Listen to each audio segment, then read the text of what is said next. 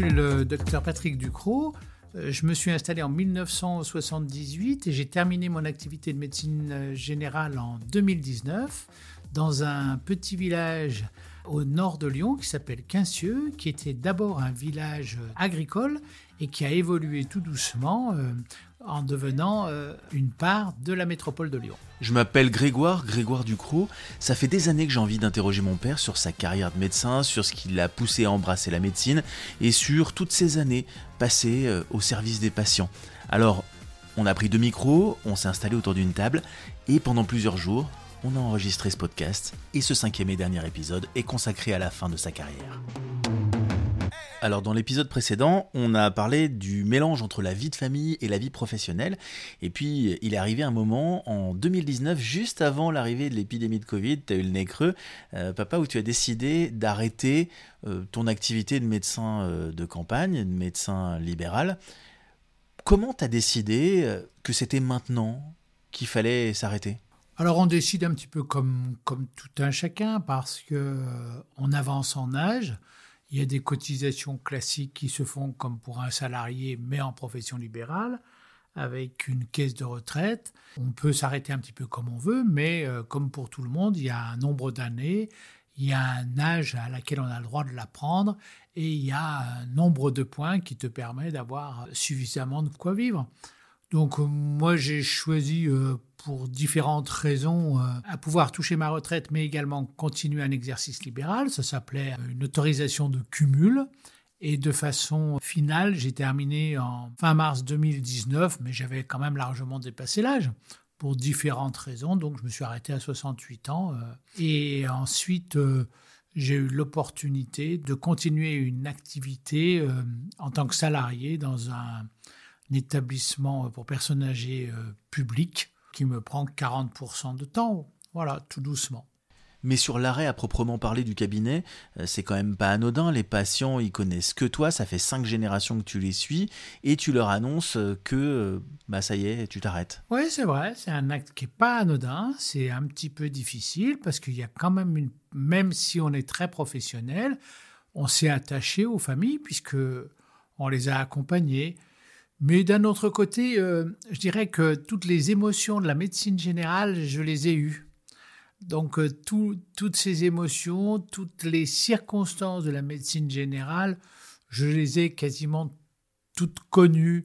Donc euh, avec les angoisses, avec les plaisirs de l'accompagnement et avec les inquiétudes du, du suivi de toutes ces familles. Donc non, je peux dire que l'arrêt pour moi, euh, à titre personnel, n'a pas été difficile. Et les patients, ils disent quoi? Ils disent docteur, vous pouvez pas nous faire ça? Ou docteur, vous avez bien le droit de vous reposer? Ils disent un petit peu les deux. Je pense que, comme pour tout le monde, c'est difficile parce que on accompagnait ces familles. Donc, il va falloir recommencer à trouver un autre médecin. Il va falloir faire confiance. Il va falloir recréer un attachement. Et c'est vrai que c'est un petit peu difficile, surtout qu'on est tombé dans une période de pré-Covid où tout doucement euh, la démographie médicale était en chute. Donc euh, de moins en moins de médecins, on a eu du mal à se faire euh, remplacer puisque moi-même je suis parti sans remplaçant. Donc il y a eu six à huit mois où on a cherché, cherché à faire reprendre le cabinet, puisque maintenant plus rien n'est vendable sur le plan médical, sauf si un jour ou l'autre on, institue des quotas. Donc les, confrères peuvent se mettre un petit peu où ils veulent, ils peuvent s'installer et redémarrer une clientèle comme ils veulent. Donc c'est vrai qu'il y a une période difficile, mais je dirais à la limite maintenant plus pour le patient qui est à la recherche euh, d'un médecin que pour le médecin euh, qui, euh, bien légitimement, arrive tout doucement à quitter son cabinet. Alors, ce que tu as vécu, c'est peut-être un peu général. On entend dire que les généralistes sont pas remplacés ou sont remplacés par deux généralistes. Euh, c'est la réalité partout en France, en fait. Oui, c'est la réalité. C'est difficile et je pense que, bon, euh, malheureusement, je pense que depuis de nombreuses années, tous les confrères généralistes avec qui j'ai contact ont bien vu venir les choses. Il y avait bien que les politiques qui n'ont pas vu venir les choses. Euh, et on l'a tous vu aussi, on a tous eu des enfants qui ont voulu faire médecine, qui ne sont pas arrivés parce que euh, il y avait des numerus clausus où il fallait euh, quitter la France pour pouvoir faire des études médicales. Nous, on l'a vu venir. On l'a vu venir. Et donc, en 2019, juste avant le Covid, alors ça, tu pouvais pas le savoir, mais euh, tu, décides euh, de bah, dévisser ta plaque, laisser euh, l'associé en place, gérer tout seul le cabinet au moins pendant un moment, et puis tu intègres quand même, parce que finalement, quand on est médecin à la retraite, on est quand même toujours médecin, tu intègres une maison de retraite pour faire le suivi, pas le suivi médical, mais le suivi administrativo-médical de, cette maison, c'est ça? Et là, tu as vu le Covid arriver dans cette maison de retraite. J'ai pu intégrer en tant que médecin d'établissement parce que encore il y a toujours les subtilités euh, de la France, c'est-à-dire que à un moment donné, il y avait un certificat pour être euh, médecin coordonnateur dans ces EHPAD, mais euh, on a supprimé le diplôme, mais on a maintenu la fonction. Alors donc c'était un petit peu difficile à trouver le, juste libellé de l'embauche. C'est moi qui finalement l'ai trouvé tout seul en me nommant médecin de l'établissement et en jouant le rôle de médecin coordonnateur. Donc le médecin coordonnateur, c'est l'interface entre les familles, les retraités et l'équipe médicale qui vient soigner euh, ces résidents dans les maisons de retraite. Et également, c'est l'interface entre l'administratif de la maison de retraite et euh, les administratifs supérieurs que sont les ARS, euh, qui te demandent énormément de renseignements euh, médicaux, d'évaluation médicale, si tu veux, pour être correctement rémunéré pour la dépendance avec les conseils généraux et sur la partie médicale pour les ARS.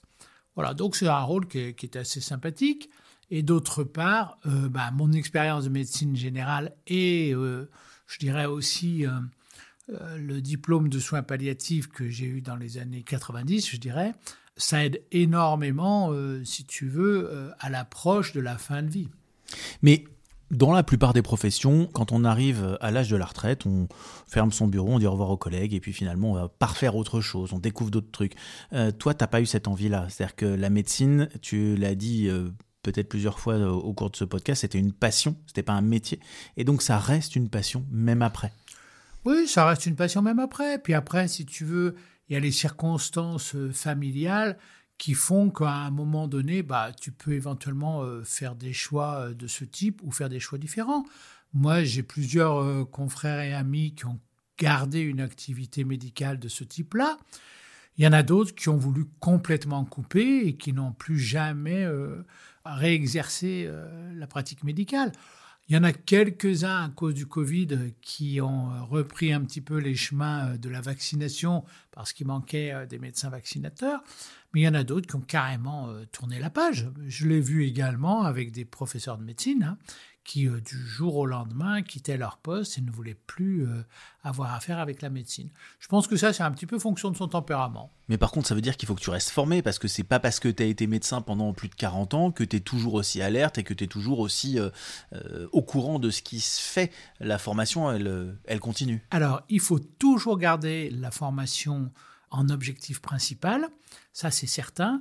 Et d'un autre côté, le positionnement du médecin euh, coordonnateur est légèrement différent. Donc euh, là, tu es véritablement euh, dans un poste de, d'accompagnement, de guide et de réflexion et d'aide vis-à-vis de tes confrères.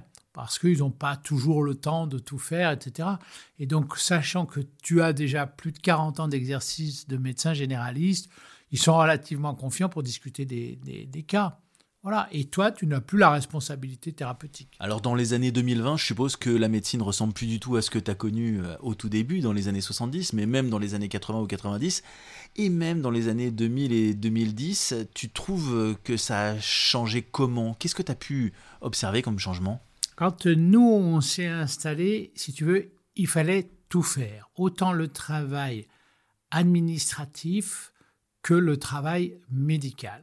Et ça, c'est peut-être la chose la plus difficile, c'est-à-dire que tu faisais autant du secrétariat que de la réception téléphonique, que différents papiers que sont les certificats, les différents euh, dossiers médicaux qu'il faut faire pour avoir euh, une allocation euh, d'autonomie, voire des allocations de handicap.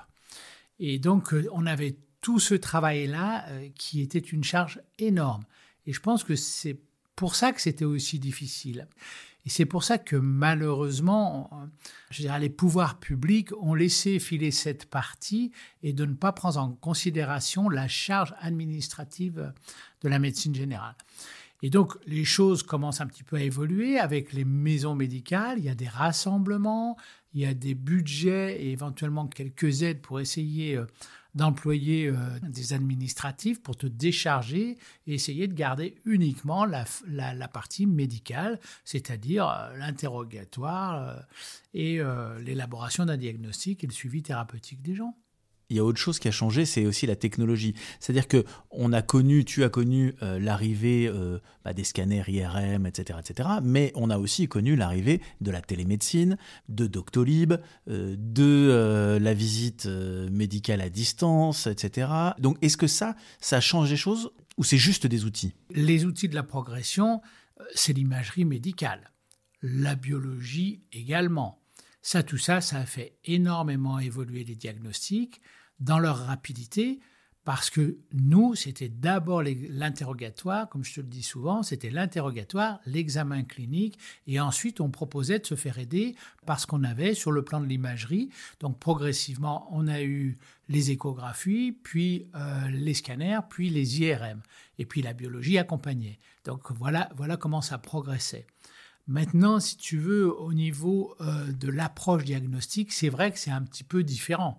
Euh, les jeunes confrères, euh, l'examen, c'est essentiellement l'interrogatoire. L'examen clinique, c'est légèrement appauvri. Par contre, l'imagerie, elle a pris énormément d'importance, à la fois pour aider au diagnostic, et puis la deuxième chose, c'est que de plus en plus, il y a du médico-légal.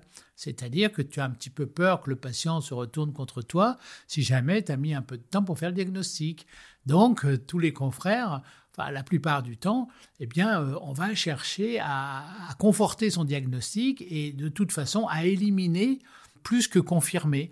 Donc bah, je veux quand même vous faire une radio parce que vous savez, on ne sait jamais. Ça aussi, dans l'exercice pur de la médecine générale, il y, a des choses qui ont changé, euh, justement ce, côté médico-légal. Il y a des professions qui sont plus assurables quasiment. On parle des gynécologues qui sont quasiment plus assurables. Les obstétriciens surtout, les, obstétriciens, oui, parce qu'il y a un côté médico-légal, parce que euh, on est arrivé à faire en sorte que eh bien, euh, il faut que tout doucement, l'aspect du diagnostic soit infaillible. Donc, il faut effectivement être de plus en plus vigilant à ce côté-là. C'est vrai, c'est difficile. On n'avait pas ce poids. ce poids n'était pas, si tu veux, notre préoccupation princeps. Elle le devenait au fur et à mesure. C'est-à-dire que tout doucement, avec la loi Kouchner, le dossier très justement au demeurant, et le dossier du patient. Donc il faut faire attention, si tu veux, à ne pas avoir sur le dossier du patient euh, des aspects subjectifs. Il faut rester dans le factuel. Donc c'est toutes des petites choses qui changent. Jusque quand tu vas faire de la médecine? Oh, je pense que de toute façon, euh, j'ai eu cette chance et cette opportunité. Donc, euh, mon départ se fera euh, progressivement, d'abord quand je jugerai que j'ai du mal à suivre, et ou éventuellement quand on me dira, bah, écoutez docteur, euh, vous avez du mal à suivre. Donc ça, quand on a confiance avec les gens avec qui on travaille, on est capable de le ressentir. Mais même sans exercice, ça restera de toute façon une passion. Oui, sans exercice, ça restera une passion et on est toujours, mais mais comme tout le monde, je pense qu'à un moment donné, euh, on, s'en éloigne tout doucement. Par contre, je pense que la passion, euh, c'est le diagnostic. Merci papa d'avoir fait ce petit tour avec moi de ce qu'a été euh, ta carrière et ta vie pendant 40 ans de médecin de famille, de médecin de campagne. J'espère que les auditeurs auront trouvé ça intéressant. Moi j'ai passé un super moment en tout cas.